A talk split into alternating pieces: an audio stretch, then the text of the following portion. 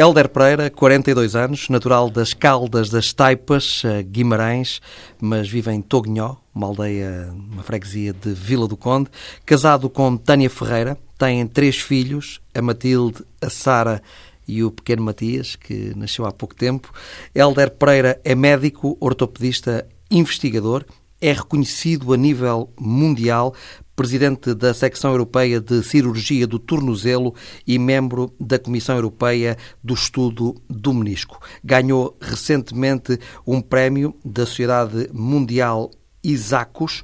Helder Pereira já operou vários eh, jogadores eh, de futebol, jogadores eh, de renome mundial e tem também uma espécie de cruzada, uma campanha contra a morte súbita no desporto e depois mais à frente poderemos eh, nesta conversa e vamos com certeza falar também eh, sobre essa uh, situação.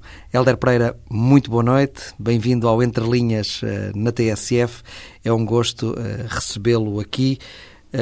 disse que operou alguns dos grandes jogadores do futebol mundial. Pode saber-se alguns nomes ou isso é sigilo médico? Muito boa noite. Eh, antes de mais, o prazer é todo meu. É uma honra estar neste espaço mítico que é estar eh, na TSF com o também mítico, ou não menos mítico, João Ricardo Pateiro. Eh, uma pessoa que, que me acompanhou ao longo de muitas jornadas ao som, no meu carro, sobretudo, e, e portanto, é, a honra é toda minha e é um prazer estar aqui. Em relação à pergunta que acaba de me fazer, eh, eu acho a resposta é sim. Há alguns nomes que se podem saber porque eles próprios o, o tornaram público. Muito recentemente um, eh, operamos o, o Keylor Navas, o, o Danilo Silva, um, eh, o Danilo do, do, do, do, Real Madrid, então, e, entre outros, como pessoas como o Pepe são situações que eu acho sempre que a primazia do conhecimento público pertence ao atleta e pertence às pessoas que o representam. O, o papel do médico é proteger e defender o atleta. Ou seja, será sempre o, o, atleta se quiser a revelar. Nunca o médico o deve fazer. Será na minha na minha perspectiva sim. Será sempre o atleta eh, a, a revelar e o, o médico estará ou não disponível para responder a determinado tipo de questões se o atleta me pedir para estar disponível para responder esse tipo de questões. Porque em medicina, hum, e, e, o atleta, quando está doente, não perde nenhum dos seus direitos. Em medicina, uh, o que importa é defender a pessoa que está uh, na posição desfavorável de paciente. E neste caso, se for o atleta, é o atleta. Mas há aqui uma pressão mediática Claro que sim, eh, existe sempre, mas eh, tal como provavelmente alguns dos atletas e alguns dos treinadores responderão que a pressão é a nossa vida, nós médicos diremos o mesmo. Nós simplesmente a nossa pressão se calhar é menos mediática e uh, o, o, o, público em geral conhece um bocadinho menos o tipo de pressão com que nós lidamos uh, todos os dias, todos os dias em todos os momentos. Porque trabalhar com vidas é lidar com pressão. Uh, Aliás, nos... porque a maior parte das vezes o Helder não, quando está no bloco, é, o paciente que lá está não é um, não é um jogador, não é um atleta, é um, é um cidadão. Seguramente, normal, seguramente. E, e, e uh, a pressão, uh, ou melhor dizendo, a concentração necessária é a mesma. a exigência tem que ser a mesma. E isto é algo que se treina também.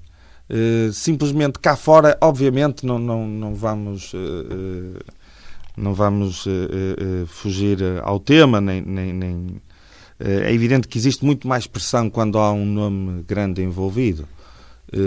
mas nós médicos temos sempre alguma possibilidade de mergulhar e, e desaparecer de cena. Lembro-me, falando não de mim, mas de, de, um, de um colega meu, numa altura em que operou um dos, um dos nossos maiores nomes do, do futebol uh, mundial, uh, de aterrar no aeroporto e parecia o, o Inspector Gadget, porque aterrou de, de gabardine uhum. com um chapéu para fugir, porque eles queriam entrevistá-lo diretamente, dado o poder mediático da pessoa em questão, e tentou-se fugir a isso e conseguiu-se porque não é esse o nosso papel. O nosso papel é, é pode ser se toda a gente entender que há um benefício comum em saber-se. Pode ser se o próprio atleta, por vezes, uh, lembro-me do, do, do, do Keylor, que, que, que há bocado falámos, que ele próprio quis que se soubesse. Keylor Navas. Sim, que, que se soubesse como é que as coisas iam decorrendo e como é que as coisas iam passando para, para esvaziar alguma pressão e dizer que ele ia voltar. Tem uma história engraçada com Keylor Navas? Tem, tenho, tenho uma história engraçada porque ele fez-me soar um, um bocadinho. No bloco? No, no, no, não, no, no bloco, a história do bloco morre no bloco, mas no pós-bloco o, o que é uma pessoa muito divertida, e se perguntarem aos colegas Uh, a mim fez-me passar um momento muito pouco divertido, porque eu cheguei para, para vê-lo no pós-operatório, muito naturalmente. Uh, bem, uh, venho ver a tua ferida e tal, como é que estás, como te sentes? Como...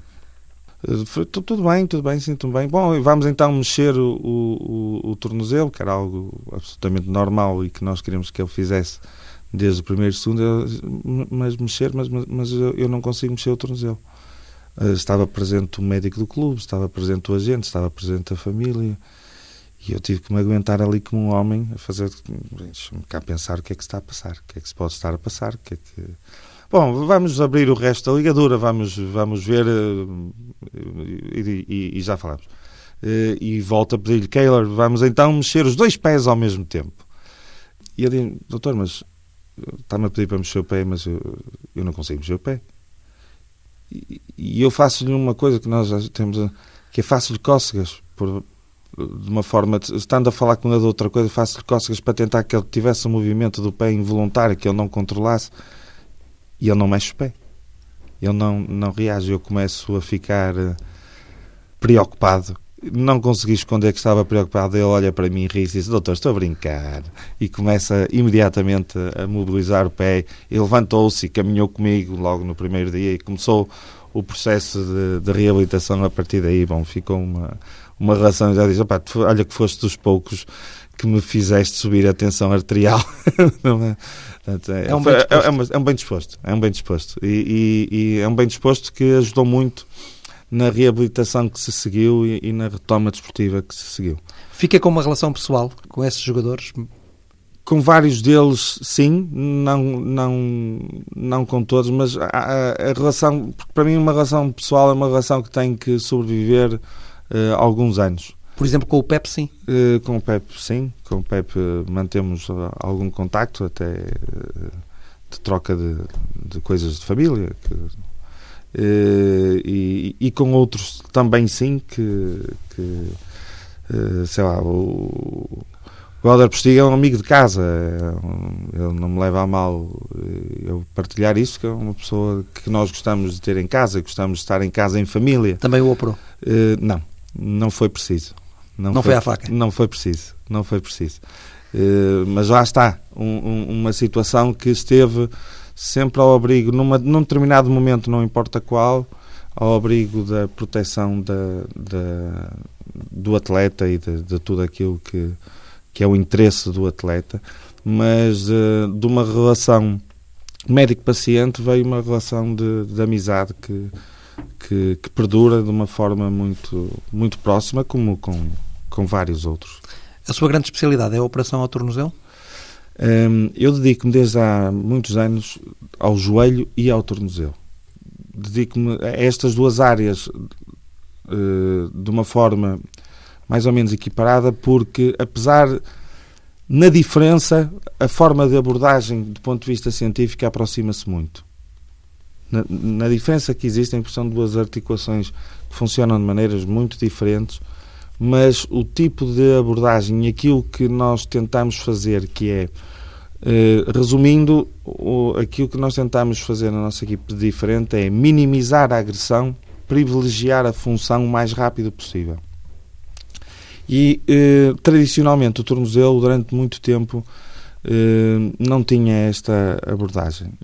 E, e no joelho, isto é algo que nós já fazemos há, há mais tempo e transferir este conhecimento para o tornozelo. Já agora que estamos a falar de, coisas engraçadas, a pessoa que mais uh, revolucionou o conhecimento científico do, do, em volta do tornozelo é um querido amigo meu e que eu considero meu mentor, Nick Van Dyke, que é um holandês. E já agora ficam a saber, uh, o público todo, algo que, que o próprio tornou público, portanto podemos falar disso absolutamente à vontade, que a revolução científica em volta do tornozelo foi devido ao futebol. E foi devido à lesão de um futebolista, uhum. uh, que foi o Mark Van Basten.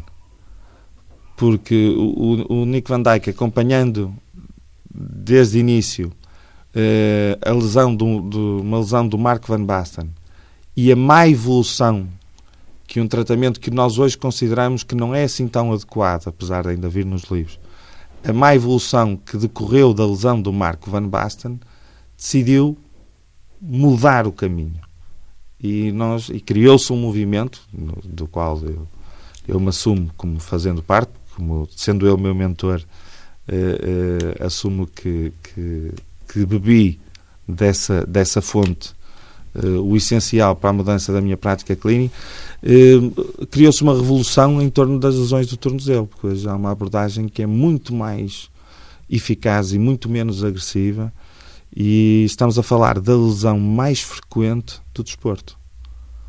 Mais que joelho? Mais que joelho. Mais que cruzados, menisco? Um, a lesão que mais frequentemente requer cirurgia uhum. é a lesão do joelho. Mas uh, a lesão mais frequente de todas são as lesões musculares. Mas a lesão articular mais frequente do desporto é à volta do tornozelo, é em torno do tornozelo. Essas lesões, eh, quando opera um jogador eh, ao tornozelo, quando opera ao joelho, são sempre casos parecidos ou uh, diferem muito de caso para não, caso? Não. Apesar de. Eu costumo dizer aos meus alunos que, que a cirurgia é um, é um ato de repetição, não é um, um ato de, de criatividade, o que é mentira. Mas a excelência só se consegue depois de muita repetição. Cada situação requer uma avaliação muito própria e é preciso entender o doente. Às vezes os doentes ficam um bocadinho eh, confusos comigo na, no início da consulta, porque chegam, trazem os exames e mostram-me os exames. E, e, eu pego nos exames e às vezes até ameaço deitá-los ao lixo. E assim, não, não é. Nós temos que compreender primeiro o que é que senhor sente, segundo em que é que o senhor está limitado, depois eu tenho que avaliar o doente e ver fisicamente o que é que aquilo que ele sente e que eu vejo, que eu consigo reproduzir, bate certo com as queixas, e só no fim é que eu poderei precisar de um exame de diagnóstico que me mostre uh, qualquer coisa que, que bata certo e em que eu possa ser eficaz. Portanto, é, um, é uma situação muito personalizada. Nós, uh, Quantas cirurgias já fez? Não, uns milhares, não, não consigo agora. Milhares? Sim, não consigo quantificar, mas um, uns milhares. Todos os dias faz? Todos os dias, neste momento todos os dias faço. Onde em que? Uh, no, num sítio que eu vou referir, porque é um sítio que é o meu sítio bandeira, que é o Centro Hospitalar Povoadores em Vila do Conde, onde no serviço de ortopedia, pelo esforço do seu diretor e dos meus colegas, conseguimos ter um, um, um nicho de excelência em cirurgia artroscópica e não só, e de diferenciação. É fantástico uh, ser um hospital pequenino, o hospital do país que mais publica em ortopedia a nível internacional e que tenho também uma história engraçada. Uh, tenho muitos visitantes do, do estrangeiro que, que, que, nos vêm ver e a única coisa que eu costumo dizer que aquele hospital tem de mal é o hotel, de resto, tudo o resto é, é, funciona muito bem, muito acima da média, tenho muito orgulho naquele hospital. E, e um, uma vez um inglês que, que me veio visitar para, para ver uma técnica que nós desenvolvemos e que publicamos, e ele queria ver ao vivo. E o homem liga-me a dizer: oh. Helder, eu, eu não consigo encontrar o sítio, estou, estou à procura e tal, mas onde é que o senhor está? Eu estou numa rotunda assim. E o senhor eh, não vê um edifício antigo, com azulejos, não sei. Vejo, vejo o hospital é aí.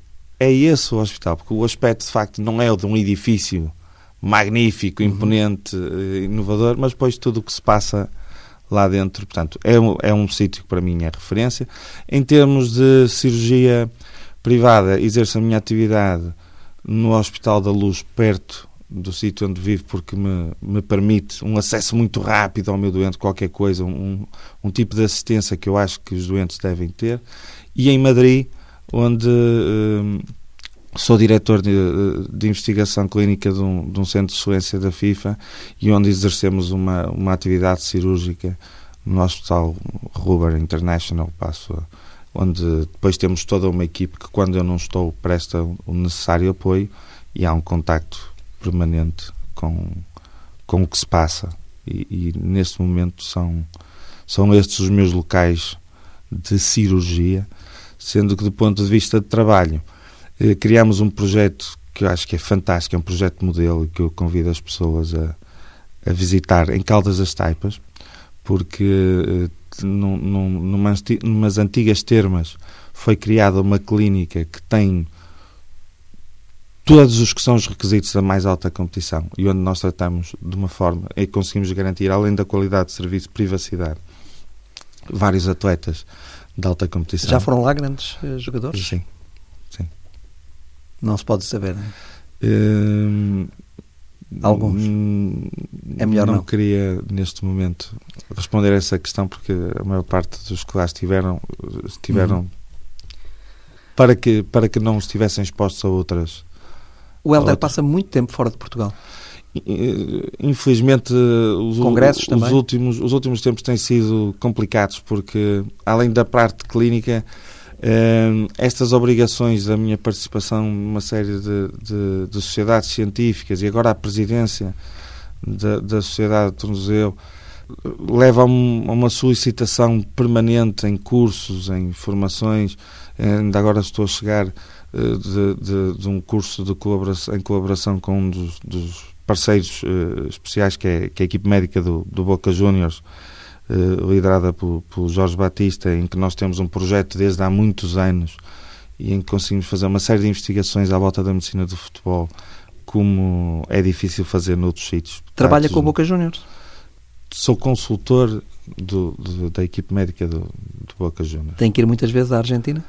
Uh, hoje em dia, graças a Deus, nós conseguimos comunicar uma, uma, numa série de coisas e resolver as coisas uh, à distância neste ato de consultoria, uh, mas três, quatro vezes ao ano normalmente vou à Argentina. Já viu jogos no La Bombonera? La Bombonera é um sítio mítico, mágico. É, um, é inolvidável ver um jogo.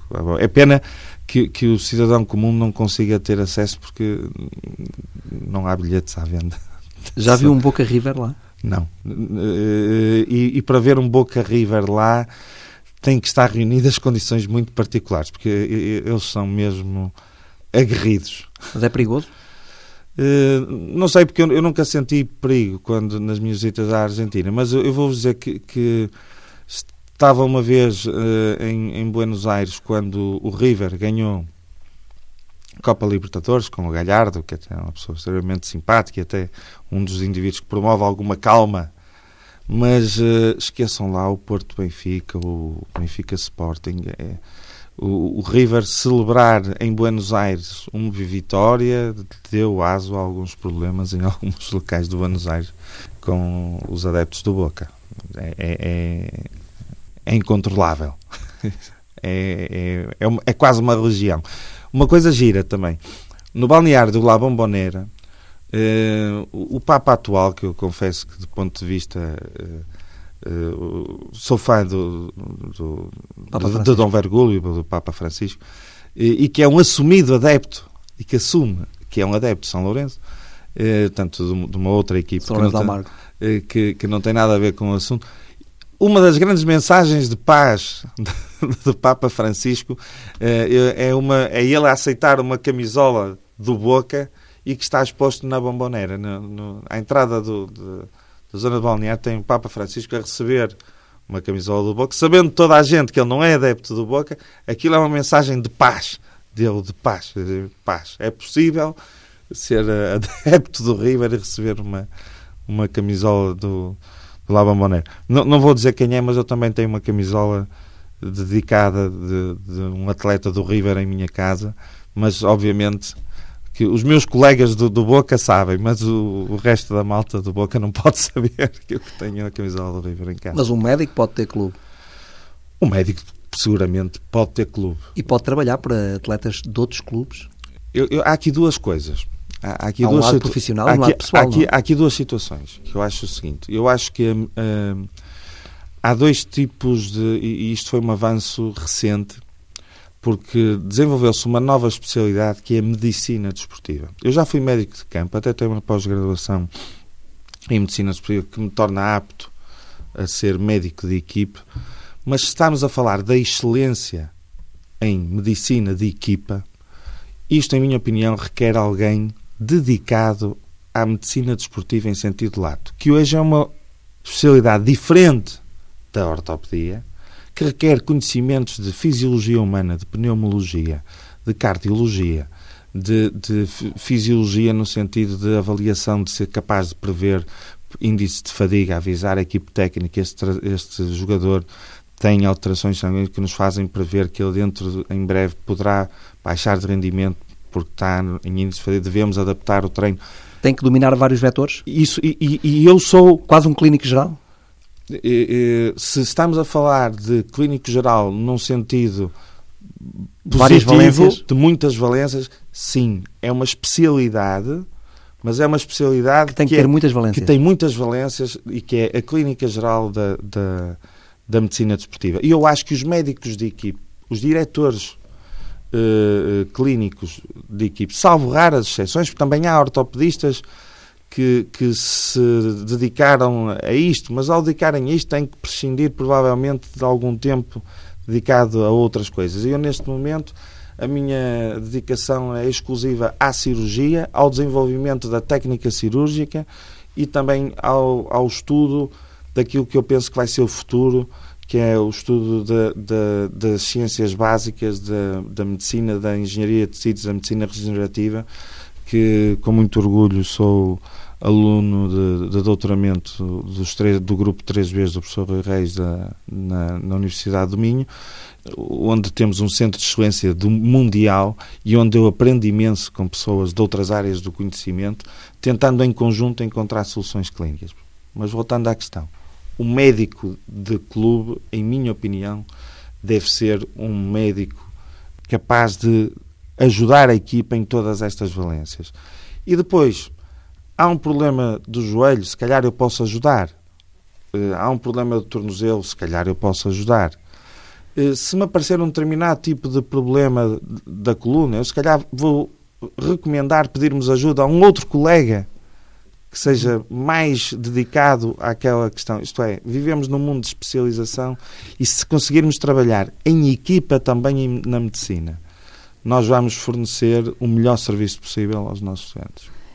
E à semelhança dos treinadores, eh, um médico que tem uma preferência pelo Benfica pode ser médico do Futebol do Porto, e ao contrário, ou convém eh, que se junte o útil ao agradável? Em minha opinião, sem dúvida que pode. Às vezes, ultimamente... Diz publicamente eu, qual é o seu clube em Portugal, ou prefere guardar isso uh, para um âmbito mais pessoal? O, o problema é que torna-se difícil. O, o, uma coisa é o clube, o clube que eu em pequenino torcia. Esse, se dissermos que esse é o meu clube, esse é fácil, isso é, é, é mais fácil de responder. Mas hoje, saber qual é o seu? O meu clube, desde pequenino, é o Benfica. E o o único clube em quem eu continuo a pagar cotas como associado é a Vitória de Guimarães, por causa do meu pai. Mas é casado uh, com a Tânia, que é uma ferranha portista. Sim. E que desgraçou as minhas filhas que levou-as para o Porto. Porque, é, porque para mim Mas isso futebol... em casa é tranquilo? Não, não é nada tranquilo. Ah, não? Não, é, é muito agressivo é muito agressivo. O ambiente em casa é muito agressivo porque eu chego a casa e quando e se o Benfica perde, as minhas filhas estão equipadas com, com equipamentos do Futebol Clube por dizer papá, papá, nós ganhamos, nós ganhamos e vocês perderam. Portanto, é um, como é que isto pode ser num ambiente acolhedor em casa? É impossível. Estou a brincar. Está traumatizado? Não, não, mas, mas é, é, é giro, porque eu acho que o futebol. Bom, nos últimos anos não lhe tem corrido mal. Não, não, não, e eu espero que continue a, correr. Mas, mas depois as coisas mudam, porque, por exemplo, um clube que, com o qual eu, eu, tenho cada vez mais relação, o, o Rio Ave, as, as, pessoas que. o, o Varzim. E, e, a minha dedicação é, é, às pessoas é, é completamente superior. E, e, o gozo que eu tiro das pessoas é completamente superior uh, a essa remanescência, porque nós vamos perdendo um bocadinho disso, não é? Uh, porque quando nós tratamos alguém de um determinado clube, estamos focados naquele objetivo. E o que queremos é o bem dessa pessoa. Uma das coisas que sempre me chocou um bocadinho, mas talvez por meu pai ter sido jogador de futebol, eu sempre vi. Onde é que jogou o pai do Helder? O, o, meu pai jogou, começou no, no Guimarães, uh, onde ainda, ainda, ainda passou pelo sénior. Uh, e, e jogava em que posição? Nessa altura jogava como avançado. E, e depois jogou em vários, em vários clubes de segunda porque nunca aceitou propostas para contrato profissional porque isso implicava deixar o emprego da fábrica e era trocar o seguro pelo, incerto. Onde é que ele trabalhava? E, na Coelima. Fábrica Têxtil? Na Fábrica Têxtil. E eu agradeço muito ao meu pai essa tomada de posição, porque se não fosse a estabilidade que ele deu à família dele, se calhar eh, era difícil eh, termos conseguido ter acesso à educação, termos... Quantos irmãos? Uh, outro, um irmão. Um irmão. Também médico? Uh, não, não. Uh, foi muito mais inteligente. É uma pessoa dedicada, é uma pessoa dedicada e, e é um excelente profissional na área da da preparação física e da, reabilitação física e está agora a complementar isso com o estudo de, da fisioterapia porque ele trabalha muito na recuperação de pessoas, na reabilitação física de pessoas. E eu acredito muito no projeto dele. Já aqui falámos que é casado com a Tânia, uh, é enfermeira. É, enfermeira. é quase um hospital em casa. Mais, às vezes dá jeito. Às vezes dá jeito. Às vezes está jeito. Mas, mas não só não há bloco. Só não, seguramente não, não há bloco. Portanto, para operar não. Não.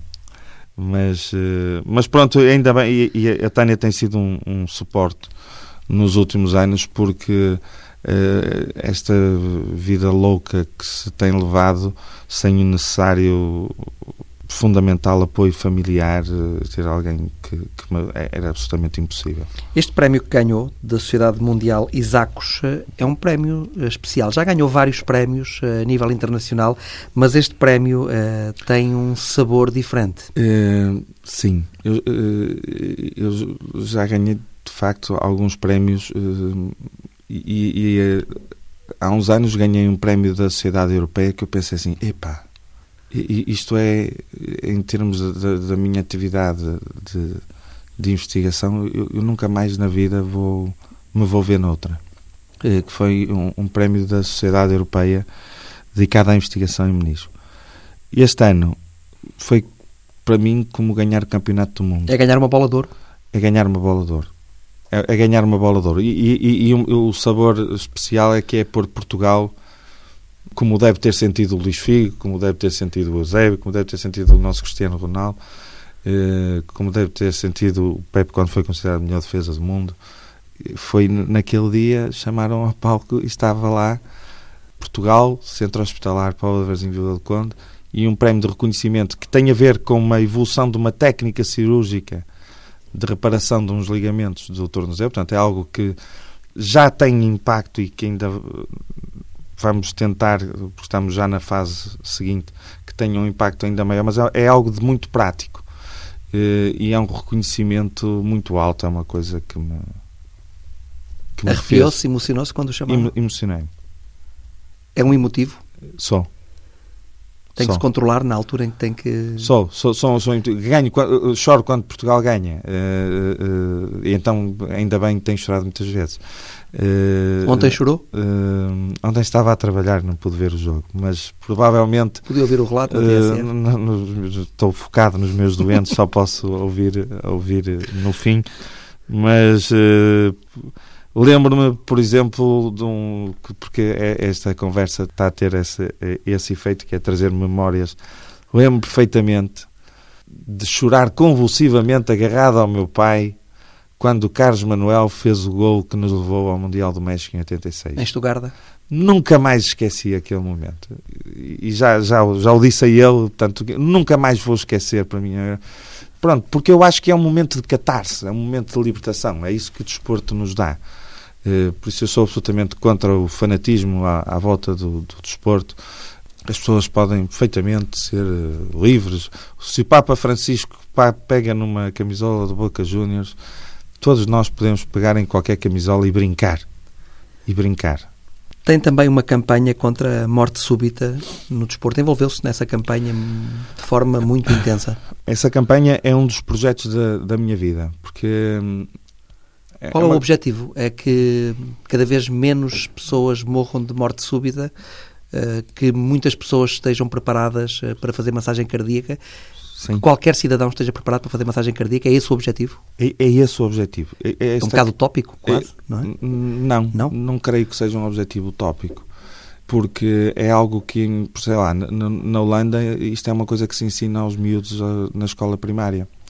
Ensina-se aos miúdos aos 6 anos. A fazer massagem cardíaca? Quais são os princípios de atuação perante uma situação destas? Qual é a grande dificuldade de fazer massagem cardíaca? Uh, o ato técnico em si tem que ser explicado e treinado mas há uma cadeia de, de, de procedimentos? procedimentos?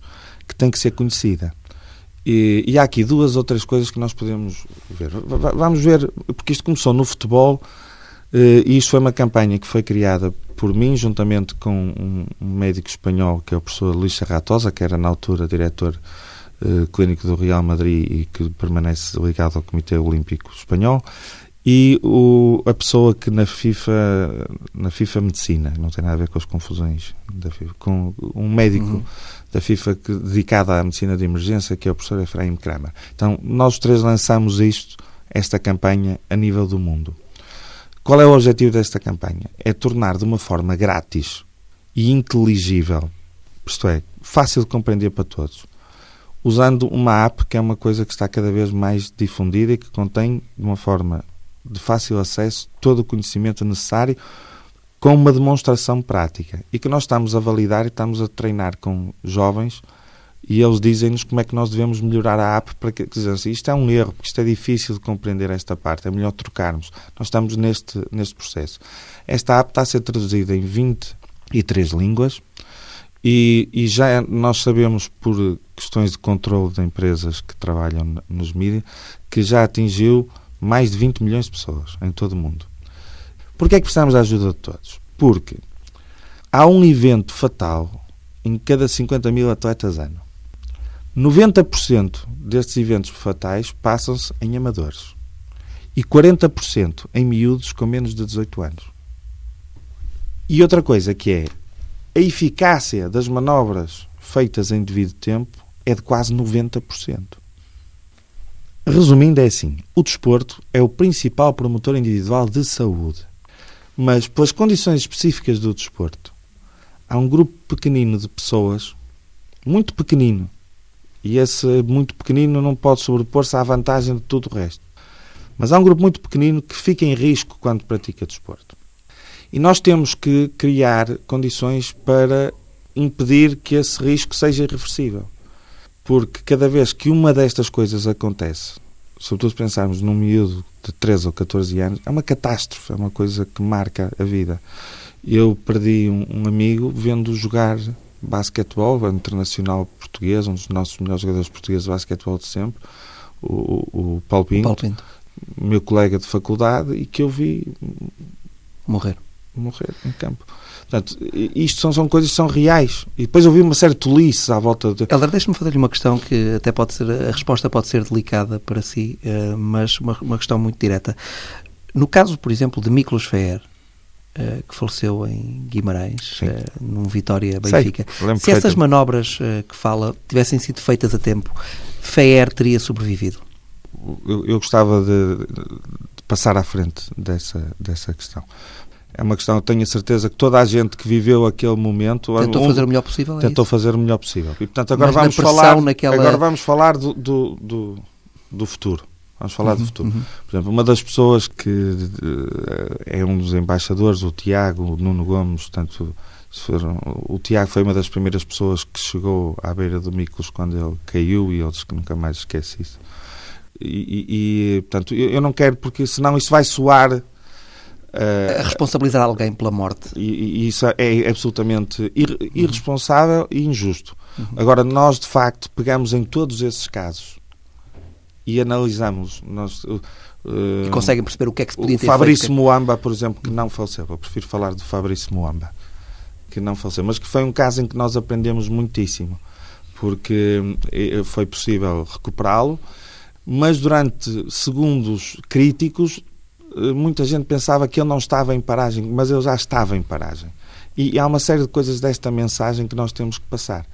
Eh, a FIFA, inclusivamente, mudou as regras do jogo. Hoje em dia, se o, um, o médico vir alguém cair inanimado, sem traumatismo, durante o jogo, não precisa pedir licença a ninguém, tem que imediatamente entrar em campo. Entrar em campo. E nós não precisa, não precisa da autorização do árbitro. Não, entra. Não, entra em campo. Entra em campo. E através desta app e deste grupo de estudo que levou a esta app, nós temos bem definidas quais são os critérios de atuação. E esses critérios de atuação funcionam. E agora, esta campanha. Só uma, uma, questão que também gostava de lhe colocar. Para além dessas manobras e dos passos que têm que ser dados na massagem cardíaca, também é preciso ter alguma resistência para a fazer. Não, a massagem cardíaca. Ou não é cansativo estar a fazer. É durante... muito cansativo. Por isso é que eu estou a dizer que o ensino técnico e a execução técnica nós vamos precisar. Ensina-se a qualquer pessoa. Primeiro, vamos desmistificar as coisas. Isto ensina-se a qualquer pessoa. Mas também é verdade que uma pessoa sozinha não vai aguentar muito tempo. Não vai levar o caso, nós vamos precisar de ajuda. Até chegar. Tudo isso faz parte do protocolo e do algoritmo. Até Os chegar a faz é garantir é? a chegada de ajuda. Uh, e uma outra coisa também são as condições de transporte. Nós, por exemplo, para tirarmos um atleta, porque uma coisa é, é, é eu ter uma paragem dentro do hospital e eu posso tomar uma série de. Outra coisa é eu ter uma paragem, como aconteceu no caso do, do, do fatídico do Miklos, em que está a chover, em que estão 30 ou 40 mil pessoas a assistir ao vivo, mais não sei quantos mil na, na televisão. Eu relatei e, esse jogo. E, e, nós temos que sair dali. Isto é, uhum. é, nós temos, nós temos que o tirar dali para lhe uhum. prestar eh, de, assistência. E isso também há normas hoje que nós fomos afinando como é que se poderia melhorar a, eh, a sobrevida e subtrair, porque aquele não é um espaço seguro e conseguirmos transportar o, o, o, paciente para um espaço seguro. Mas há uma coisa que eu, que eu gostava de transmitir: é que joga-se futebol nos campos em Vila de Conde, na Póvoa de Varzim, em Guimarães, em Caldas das Taipas. Joga-se futebol em todo lado. Há 350 milhões de pessoas federadas na FIFA. Mas estima-se que só em futebol há cerca de 2 bilhões de praticantes. E o que nós temos que usar é o poder e a generosidade das pessoas do futebol. E estou a falar do futebol porque este começou no futebol. Mas nós agora podemos transportar o mesmo para o atletismo. Existe a mesma generosidade das nossas estrelas do atletismo, do ténis, de Sim, mas tantas, uma, uma mensagem, pessoas... uma mensagem de Cristiano Ronaldo, uma mensagem de Figo, uma mensagem de Messi, chega é completamente a todo o planeta. Eu, eu, eu, eu, costumo, costumo dizer que eu posso dar uma aula o mais brilhante possível.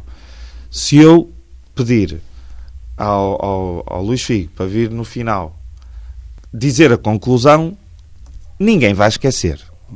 Se eu pedir ao Cristiano Ronaldo para fazer isso, com certeza ninguém vai esquecer. Se eu pedir ao Pepe para vir fazer isso, ninguém vai esquecer. Mas se for eu, eh, o, o impacto não, não é seguramente o mesmo. E eles tiveram essa generosidade, têm essa generosidade, têm essa disponibilidade. O, o, o, o Helder ainda recentemente se disponibilizou para tudo o que tem a ver com isto a, nível local, regional, nacional. Vamos recebendo mais e mais gente. Conseguimos isto em todos os países. Temos todos os países por onde temos passado com este projeto que nasceu na Ibéria e da Ibéria para o mundo, nós temos conseguido que os grandes craques do mundo, eh, muitas, muitos outros bolas de ouro tenham apoiado. Helder, estamos mesmo a terminar esta nossa conversa. só agora um lado mais pessoal. Gosta de cantar? Gosto. gosto, gosto. E que tipo de canções é que gosta de, eh, eu, interpretar? Eu, eu gosto, de, gosto de cantar aquilo que gosto de ouvir. Eh, estamos a falar do, do pop rock e do pop rock dos anos 80, mas houve um período em que eu gostava muito de cantar fado e, e houve uma altura ainda que cantei uma ou duas coisas como barítono. Uh, mas a grande cantora da minha família é Elizabeth Matos. Portanto, se querem ouvir música a sério, ouçam a Elizabeth Matos, que é a grande voz do Portugal e se calhar do, uma das maiores do mundo. Mas podemos ouvi-lo um dia destes, eh, nem que seja em tom mais de brincadeira, mais informal? Podemos seguramente ao lado do grande João Ricardo Pateiro, podemos fazer um dueto com uma brincadeira qualquer. Será um gosto. Helder Pereira, foi um gosto enorme recebê-lo aqui no Entre Linhas na TSF, no nosso bloco operatório aqui na TSF. foi todo meu. Espero que não tenha gostado muito esta ida à faca. Não, tenha não, corrido foi- bem e que a recuperação seja rápida, mas eh, foi um gosto enorme, no fundo é isso. Prazer foi todo meu. Muito obrigado por trazer eh, tantas destas memórias e por este bocadinho e por permitir difundir algumas destas mensagens. Um abraço e até sempre. Abraço.